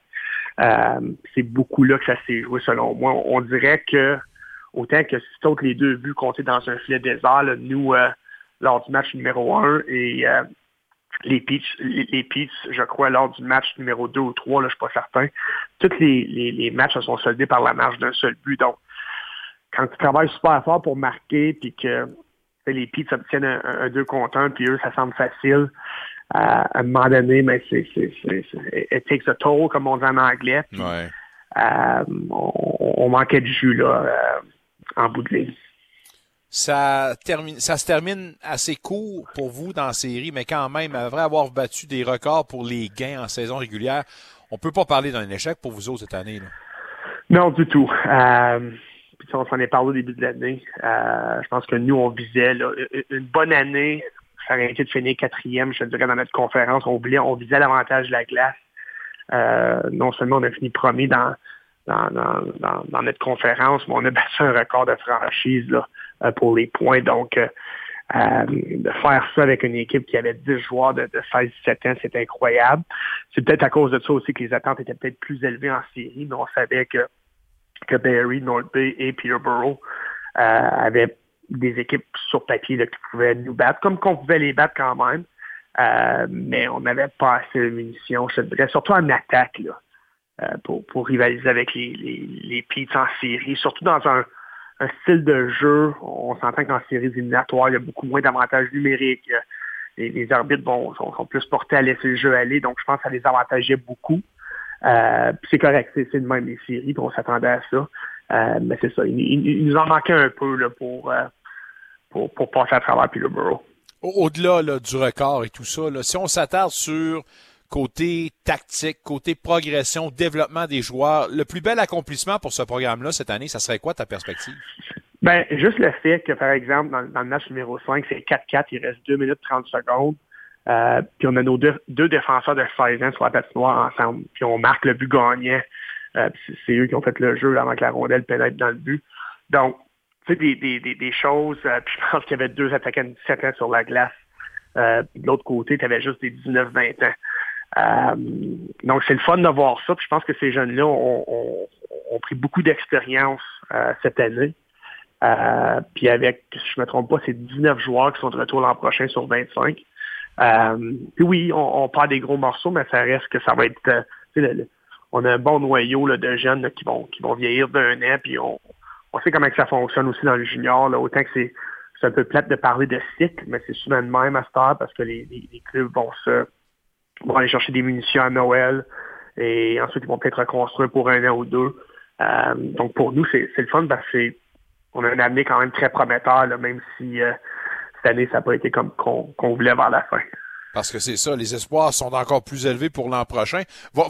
Votre formation, euh, à moins de me tromper, n'aura pas un, changement drastique. Là. Il y a quand même un gros groupe, comme tu l'as dit, qui revient l'an prochain pour vous autres. Là. Oui, puis des fois, les, gens réalisent pas comment un, joueur s'améliore d'une année à l'autre. Euh, par exemple, en série, je regarde les, les deux 16 ans dont je te parlais tantôt, Henry Muse puis Frankie Morelli. Euh, Frankie Morelli en 11 parties, puis il a joué les 11 parties. Euh, il, a donné deux buts à 5 contre 5. Il joue 15 à 16 minutes par match. Donc, Muse, je pense, c'est 3. Euh, donc, ces gars-là, à 17 ans, c'est des gars qui pourraient participer, je te dirais, au tournoi euh, Ilinka Gretzky là, au mois d'août euh, avec l'équipe nationale canadienne des, des, des 17 ans et moins, euh, euh, 18 ans et moins. Donc, euh, on parle de deux des, des 10 meilleurs défenseurs peut-être au Canada. Puis je pense qu'Henry Muse, on s'en attendait. Frankie Morelli, c'était une grosse surprise. Il a joué en série avec euh, une fracture au poignet aussi. Donc, euh, c'est deux exemples, mais on en avait 10, le joueur de 16-17 ans. Donc, c'est- difficile à comprendre des fois, mais c'est fou comment ces jeunes-là s'améliorent euh, l'année euh, suivante. Puis c'est ça, je pense qu'on a hâte de voir comment ils ont progressé. Puis euh, ils vont devoir travailler fort cet été, mais on espère qu'ils vont revenir en, en bonne forme au mois de septembre. C'est sûr qu'au moment où, euh, quelques jours après un repêchage, toute formation vont dire qu'on est très, très fiers de notre école puis on est confiant. Mais tout de même, à la lumière de ce qu'on a vu justement dans cette fin de semaine de repêchage, confiant justement que les bons éléments qui ont été acquis vont pouvoir remplacer ceux qui vont partir? On l'espère, c'est certain que c'est pas mon domaine euh, à moi. Là. On laisse les dépisteurs faire leur, leur, leur ouvrage. On, y est, on, a, on a quand même pris des chances. là. Je pense qu'on a 4 ou 5 Américains sur nos 15 Beaucoup d'Américains. Oui. Euh, donc, euh, on a on a un camp en fin de semaine. Notre camp de développement se déroule en fin de semaine. Donc, euh, on va être euh, à l'aréna de, de, de vendredi à dimanche. Puis beaucoup de ces jeunes-là vont être là avec certains de nos choix de l'an dernier. Donc, ça va être vraiment notre première chance là, de, de les voir à l'aise. T'es-tu euh, déjà fixé pour l'an prochain ou tu te donnes encore une couple de mois pour réfléchir? L'an dernier, j'ai signé un contrat de deux ans. Euh, donc, c'est certain qu'il y, a- qu'il y a des clauses là, pour, euh, pour peut-être quitter si j'aurais une, meilleure offre ailleurs. Mais euh, si ce serait une meilleure offre ailleurs, ça serait comme de raison euh, comme entraîneur-chef. Mais comme entraîneur adjoint, j'ai- aucune intention d'aller nulle part. Euh, puis je vais prendre le temps que, j'ai besoin pour peut-être devenir entraîneur-chef à, à un moment donné, que ce soit en Ontario ou au Québec. Mais pour l'instant, je- ma job d'adjoint, c'est dur à battre. Tu as James Boyd comme gérant, tu as, Dave Cameron comme entraîneur-chef, j'apprends chaque jour. Belle école. hein? Euh, oui, c'est très. Surtout dans le hockey junior, de pouvoir travailler avec des gars de même, c'est c'est dur à battre. Donc, euh, je suis pas pressé. mais mais- mais J'ai une jeune famille, donc euh, on va voir qu'est-ce qui se passe dans les prochaines semaines, parce qu'on sait qu'il il y a tout le temps. On a vu des coachs congédiés au Québec, je pense je me trompe pas hier, là, Serge Serge Beausoleil, Beausoleil. Rimouski, ouais, qui est une grosse, grosse, grosse surprise. Euh, donc, c'est certain que ça va arriver. Euh, mais je suis pas le je suis pas le genre à, à donner mon nom un peu partout puis euh, espérer de recevoir des appels. Donc c'est ça. Je suis pas je suis pas pressé. On va voir qu'est-ce qui va se passer. Les actions parlent d'elles-mêmes. Entre-temps, ben, ton club junior, les Ottawa Juniors, sont toujours en série. Eux autres tirent de l'arrière 2 à 0 sur euh, euh, Smithsford. Est-ce qu'on va te voir dans les parages pour aller supporter un peu ton équipe d'entraîneurs? Oui, oui, je vais être là ce soir. Le match est à 8 heures là, à l'Arena Fred Barrett euh, à, à Leitrim, parce qu'on suit là cette année avec euh, l'Arena Jim Durrell qui est en rénovation. Donc, euh, c'est ça, été de l'arrière 2-0, partie numéro 3 ce soir. Donc, euh, non, ça va être le fun, c'est le fun. Puis les, les, les, les, attentes sont tout le temps élevées. C'est la sixième finale consécutive pour, pour, notre équipe junior A. Donc, on a gagné les trois dernières, donc on espère que ça va ça va continuer. Puis là, c'est ça. Mon attention se tourne un peu à eux là, pour la prochaine semaine avec comme de raison le développement des 67 en fin de semaine. Mais euh, donc, autant que ça s'est terminé hier, on dirait qu'il n'y a, a pas vraiment de pause. Tu vas-tu te transformer un peu en daddy daycare cet été ou tu te donnes-tu un peu de temps Oui, pour reposer? oui, oui, beaucoup, beaucoup. J'essaie de faire le plus de voyages possible puis de, de- de rattraper le temps perdu avec les enfants. Donc, euh, le zoo de Granby, puis le parc safari, puis euh, je suis certain que c'est des choses que tu as peut-être déjà faites. Oh, Euh, Granby, ouais, je peux t'en parler d'ailleurs. Donc, c'est un peu ça, les, les, les plans. Puis là, comme de raison, on a le, le repêchage de la Ligue nationale et à National cette année. Puis avec les 67, ben, euh, eux autres, ils, ils nous envoient là. Donc, tout est payé pour une semaine. Donc, c'est vraiment... C'est Montréal, c'était le fun l'an dernier, mais le Nashville, c'est comme... euh, euh, donc, qu'est-ce que j'ai fait? J'ai acheté un billet d'extra d'avion, puis euh, j'amène ma conjointe. Donc, on va passer deux, trois jours de plus là-bas aussi. Ouais, pas le choix. Euh, je dois choix. ça. nice, un beau voyage. Mais en tout cas, gars, écoute, j'en profite pour te dire un gros merci de ta collaboration, toujours appréciée. Puis avec toi, ben, on en sait un petit peu plus, évidemment, puis euh, on, on en développe toujours un petit peu plus. Alors, euh, collaboration très appréciée. J'espère évidemment qu'on va pouvoir refaire ça euh, l'année prochaine. Ton contrat est déjà signé d'ailleurs, fait que euh, c'est fait. Ben, mer- merci Nicolas, toujours un plaisir de, de te parler. Passe un bel été, puis euh, évidemment, bonne chance pour la suite des choses avec les 67, puis avec les Ottawa Juniors. Salut mon ami, right. bon été. Merci Nicolas. Martin Dagen, mesdames, messieurs, des 67 d'Ottawa. Hein, hein, hein. Ah ouais, le party, mesdames, messieurs. Ça semble un peu une musique d'entrée, ça, pour euh, le thème de notre prochaine discussion après la pause. La lutte, mesdames, messieurs. WWF, WWE, mais surtout maintenant pour son académie de lutte. Deuxième édition qui débute la semaine prochaine.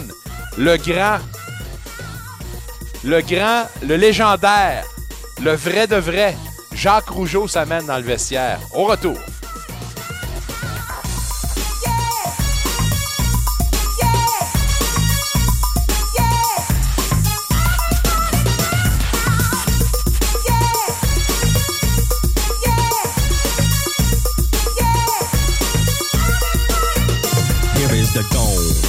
Voici le nouveau loto 649.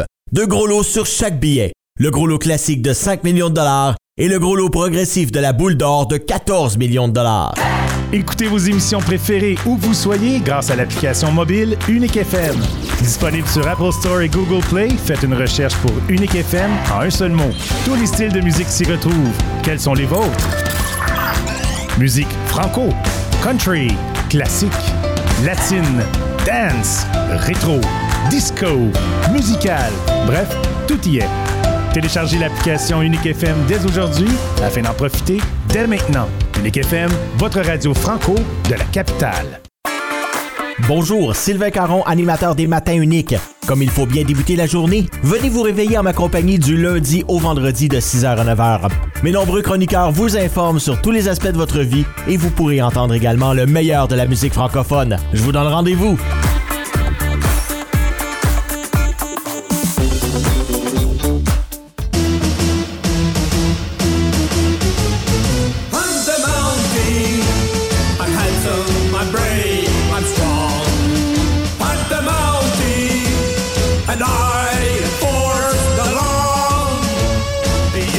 Chanson que vous entendez en ce moment, c'était euh, sa chanson d'entrée dans l'arène dans le temps de la WWF. On l'a connu sous le nom du Mountie. Je me souviens aussi des Fabulous Rougeau Brothers euh, dans les premiers balbutiements, là où la WWF avait pris l'emprise tout simplement sur la planète lutte.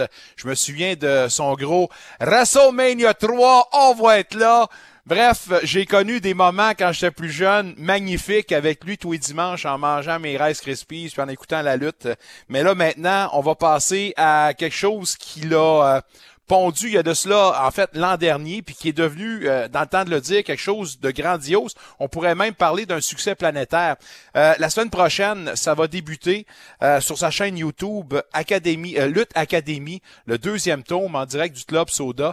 Puis quand je dis un, un événement planétaire, c'est que depuis déjà belle lurette, il n'arrête pas de parler justement à différentes plateformes et de tous les pays, euh, considérant encore une fois l'ampleur où est-ce que c'est rendu. Puis à un moment donné, c'est quand même surprenant de savoir qu'il a peut-être douté puis il voulait pas nécessairement créer ça. Bref, c'est avec un énorme plaisir, mesdames, messieurs, qu'on parle de lutte académie, pardon, avec Jacques Rougeau, le légendaire Jacques Rougeau qui nous attend en bout de ligne.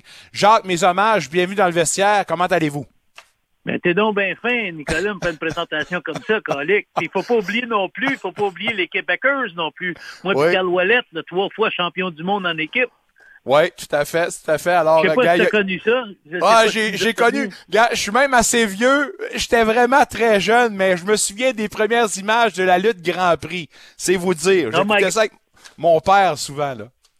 Ah ouais, écoute, ben écoute, merci Nicolas d'amener ce projet-là parce qu'écoute, ça commence le 7 mai, c'est au Club Soda, comme tu as dit, puis tout le monde qui va suivre l'événement, euh, il reste à peu près une quarantaine de billets. Si vous voulez venir à Montréal pour une belle soirée le dimanche soir, le 7 mai, faut avoir des billets sur clubsoda.ca. Puis sinon, vous allez pouvoir suivre ça à, partir peut-être du 9 ou du 10 mai, trois, quatre jours après, le temps qu'on mette ça en ondes, sur lutteacademy.ca.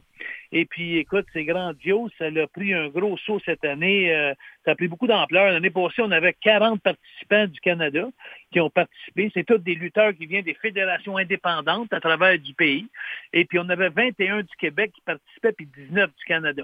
Alors, les quatre gagnants, ils gagnaient 5 000 puis ils allaient passer trois mois à Atlanta, en Georgie, avec QT Marshall, Billy Gunn, puis Cody Rhodes comme, comme professeur pour les faire entraîner pendant trois mois de temps.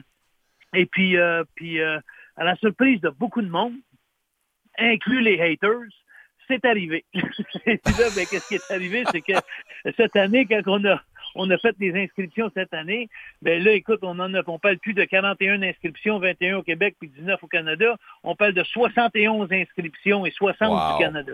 Alors, écoute, là, je peux te dire que tout le talent, les meilleurs lutteurs du Canada s'en viennent à Montréal cet été pour essayer de faire un peu comme un Star Academy, mais c'est de la lutte, c'est Lutte Academy. On va avoir QT Marshall sur l'écran géant live d'Atlanta à toutes les shows et puis il va éliminer à chaque, après chaque combat, il va en garder un, puis éliminer l'autre. Puis euh, c'est pour 10 000 quand même, puis trois mois encore cette année avec, euh, avec euh, QT Marshall, puis Billy Gunn qui sont de la AEW, puis Cody Rhodes qui viennent de faire la finale de WrestleMania il y a trois semaines devant 80 ben 000 personnes à Los Angeles. Fait que c'est oh, pas n'importe qui, hein? Non, non, nice. Puis encore une fois, on montre encore une fois le sérieux de cette affaire-là. Euh, une petite affaire qui a retenu encore une fois dans votre déclaration, c'est les haters. Puis je veux pas brasser la soupe quand même, mais mais euh, vous parliez dans une entrevue, en, entrevue précédente, c'est que sans la part de votre conjointe Nathalie, si je me trompe pas, euh, vous avez failli abandonner parce que c'était tellement gros puis tout ça. Il y a dû avoir plusieurs jambûches dans ce cheminement-là pour en venir à la première édition qui avait lieu l'an passé. Comment ben, dur ça a été? Puis parlez-moi du défi d'accomplir ça. Là. Ben écoute, Nicolas, je vais être franc avec toi. Une chance que la lutte, c'est ma passion. Parce que si la lutte, c'est pas ma passion, je te dis que ça fait longtemps que j'aurais lâché. Parce que l'année passée, on a investi 15 000 de notre poche pour réaliser ce projet-là. Euh, et, et, mais mais tu sais, j'aimais tellement ça, puis j'étais tellement content d'être une plateforme pour les, euh, les lutteurs canadiens puis québécois surtout, pour qu'ils s'en aillent aux États-Unis, puis essayer de se faire voir, puis essayer de se faire connaître. Puis tu sais, mon père il disait toujours quand j'étais jeune, il y a deux manières que tu peux réussir dans la lutte. C'est si tu connais les bonnes personnes, puis si tu es à bonne place au bon moment. Et puis, ce qui est le fun cette année, dans notre deuxième année, on a tellement eu les, tous nos commanditaires dans les portions rembarquées, puis on en a trouvé beaucoup d'autres qui sont mis volontaires. Donc, cette année, à date, on perd pas une scène. fait que, là, on, a, on, a, 30 000 de bourse de réservés pour trois gagnants de 10 000, puis on a 20 000 de commandite pour les billets d'avion et les hôtels. Wow, wow, wow. Donc, ça commence, ben, en tout cas, petit train va loin. On commence modestement, mais ça pourra vous venir à, plus gros. On s'entend, je pense qu'un des défis, si je me trompe pas, c'est d'avoir un diffuseur toujours à la recherche de tout ça, mais il y a quand même une grosse popularité, là, sur votre euh, chaîne YouTube, là.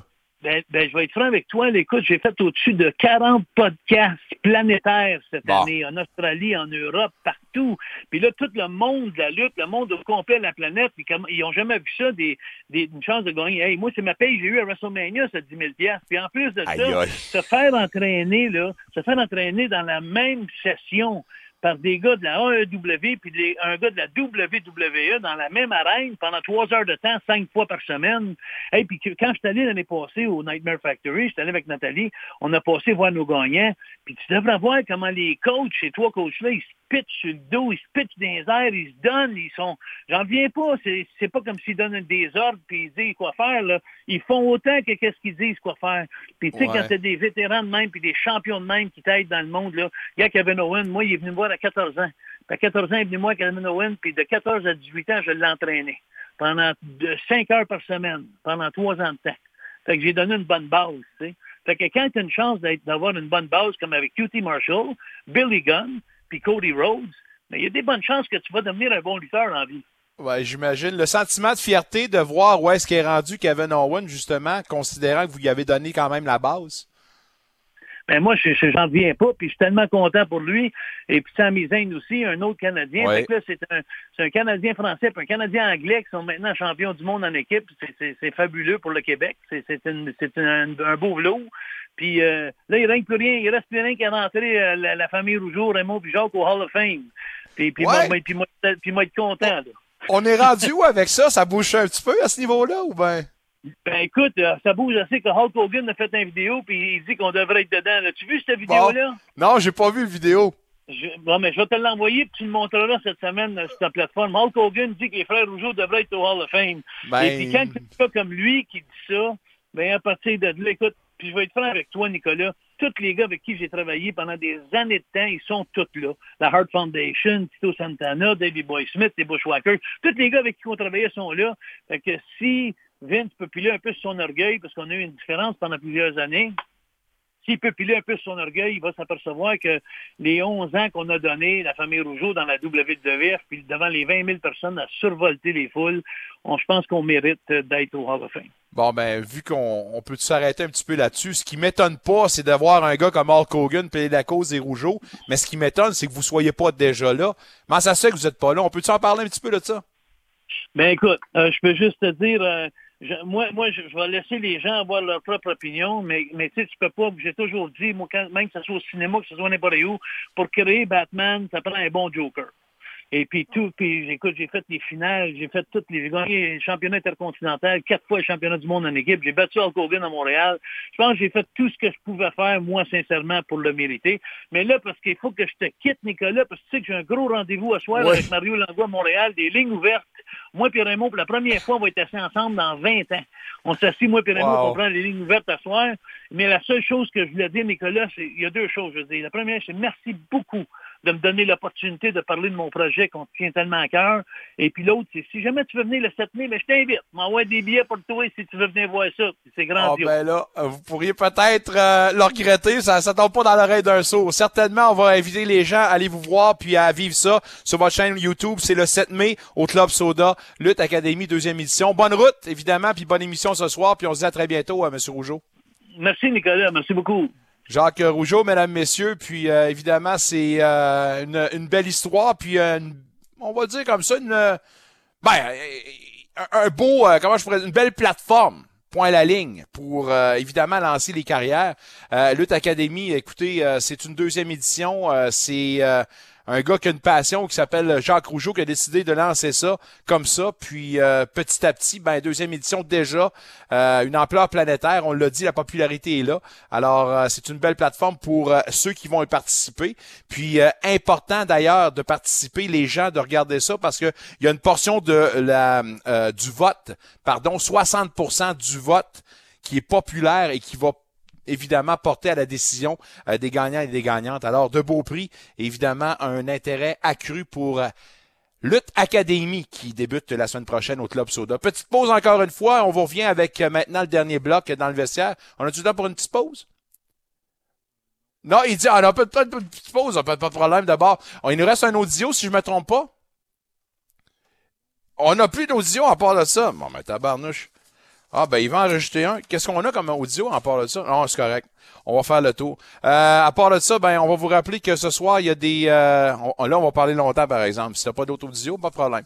On va faire un monologue. Les Devils contre les Rangers euh, ce soir, c'est le match... euh, en fait, c'est... euh, J'ai dit ça, les Devils? Oui, c'est ça. Les Devils contre les Rangers. Les Rangers de New York, oui, voilà, moi, je me trompe pas. 2 à 2. Quelle remontée pour euh, les Devils du New Jersey. Sérieusement, je m'attendais à voir une équipe qui serait balayée. C'est pas ça qui s'est passé. La jeunesse qui euh, reprend, on va dire comme ça, ses, euh, ses repères. Puis une équipe qui, encore une fois, qui tirait de l'arrière 0-2 après deux matchs à domicile est capable de faire le même stratagème du côté des Rangers dans la grosse pomme au Madison Square Garden. Pas évident. M'a dire une affaire. Bravo aux Devils. Puis évidemment, ben, on va souhaiter que le 2 de 3 se complète avec une victoire du côté des jeunes. C'est les Devils que j'avais pris dans cette série-là. Juste comme ça. Les séries ce soir. Il y a les Hurricanes contre les Islanders. On souhaite évidemment que cette série qui euh, n'est pas nécessairement la plus sexy, la plus vendeuse, ben, se termine ce soir dans l'intérêt de tout le monde. Les Hurricanes qui mènent évidemment et qui ont la chance de terminer et de mettre le clou dans le sarcophage pour les Highlanders. Pas évident pour les Highlanders, on perd nos repères, on joue un jeu euh, hermétique, on n'a pas été capable de s'adapter, puis le résultat, ben, on l'a maintenant. Le Wild contre les Stars à Dallas. Euh, je veux dire que le Wild devrait l'emporter, même si la série se transporte à Dallas, une série maintenant qui est un 2-2-3. Euh, J'aime beaucoup ce que je vois des Stars qui ont montré beaucoup de cran, montré beaucoup de cran, pardon, malgré la grosse percutante mise en échec qui avait été euh, qui avait été donnée à Pavelski. D'ailleurs, Pavelski reprend l'entraînement, peut-être en uniforme pour le match de ce soir. Tout de même, je donne l'avantage au Wild. Il y a les Kings qui s'en vont à Edmonton pour y affronter les Oilers. Cette série-là, là aussi, c'est l'impasse 2 à 2. Il y a un gars qui s'appelle McDavid qui ne joue pas à la hauteur qu'on souhaite de lui. La couverture est là, est accrue sur ce bonhomme-là. Celui qui en profite, c'est Drysaddle. Même scénario ce soir, je ne le sais pas, mais je surveille surtout ce qui va se passer devant le filet. Dans le demi-cercle, on aura le jeune Skinner. On l'a choisi au lieu de Campbell. On se souviendra, dans le dernier match, on avait choisi d'amener Campbell en relève de Skinner. Qu'on prenne une décision ou une autre, j'aurais été d'accord. Un, Campbell est supposé d'être celui qui a le rôle de numéro un. Avec les millions qu'on lui donne, on s'entend. Ça a fait patate cette année. Skinner, en ce moment, a le, ben, a la chance de prendre le rôle de numéro un. On a eu une petite baisse de régime. On va se redresser ce soir. Je pense que psychologiquement, c'était la décision à faire. Mais certainement, c'est un bonhomme que je vais regarder du côté euh, des euh, Oilers ce soir pour ce match numéro Chinko. Demain, il y a les Bruins de Boston qui vont euh, tenter de terminer également leur série contre les Panthers de la Floride. C'est eux qui mènent 3 à 1 les Bruins. Patrice Bergeron se dit apte à jouer. C'est un bonhomme évidemment à surveiller qui va pouvoir faire la différence. Une absence qui pourrait faire la différence, celle euh, de Kyle McCarr qui a été suspendu pour un match. On vous rappelle que le Kraken a réussi à créer l'égalité 2 à 2 dans cette série-là, qui se transporte dans le pays des champions en titre de la Coupe Stanley. Alors, gros défi de taille, c'est pas terminé, mais euh, je pense sérieusement que si on regarde dans le vestiaire, t'es une petite mouche qui se promène dans le vestiaire de l'Avalanche, pas mal certain qu'on est surpris du fait qu'on est à 2 à 2. On s'entend. Bref, à suivre pour le match de demain. Les 67 éliminés, c'est un passage qui se termine malheureusement, euh, mais honnêtement, comme j'ai dit à Martin Dargent tout à l'heure, je pense pas qu'on peut parler d'un échec pour cette saison-ci. Faudra voir comment on va meubler et modeler cette équipe-là pour l'an prochain, mais avec une grappe d'une dizaine de joueurs de 16 et 17 ans, on a appris cette année, on va être encore beaucoup plus mature l'an prochain, une équipe compétitive et certainement où les attentes seront surélevé. Est-ce qu'on aimerait avoir un propriétaire des euh, sénateurs qui euh, serait doublement propriétaire? Je m'explique. On a identifié Steve Apostopoulos comme un bonhomme intéressé à s'approprier les sénateurs d'Ottawa. Or, M. Apostopoulos, qui est lui-même un homme d'affaires provenant de Toronto, est intéressé également à se porter acquéreur des Commanders de Washington. Pourquoi je suis un lien avec tout ça? C'est qu'on pensait, avec sa candidature pour devenir propriétaire des sénateurs, on avait peut-être idée de penser qu'il avait laissé de côté justement le projet de la NFL. Or, il a affirmé encore une fois aujourd'hui que ce n'était pas le cas. Toujours dans la course, et on parle d'une transaction de plus de 6 milliards de dollars. Pas d'identité pour ceux qui pourraient... Euh, faire partie des partenaires potentiels de M. Apostopoulos, mais on dit qu'il a les reins assez solides pour être lui-même propriétaire fin seul d'une équipe de la NFL. À suivre, mais un propriétaire avec les poches pleines. Certainement, c'est ce qu'on veut pour les sénateurs. On n'a pas parlé des Blue Jays qui avaient un match pour débuter une nouvelle série hier contre les White Sox de Chicago.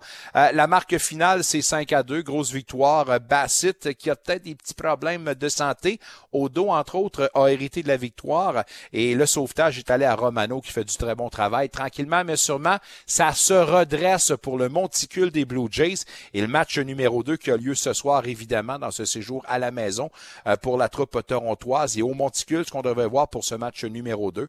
Euh, je vous les donne. Clevenger du côté des visiteurs et Berrios du côté des Torontois. Berrios a une fiche de 1-3 et un pourcentage de 6-23.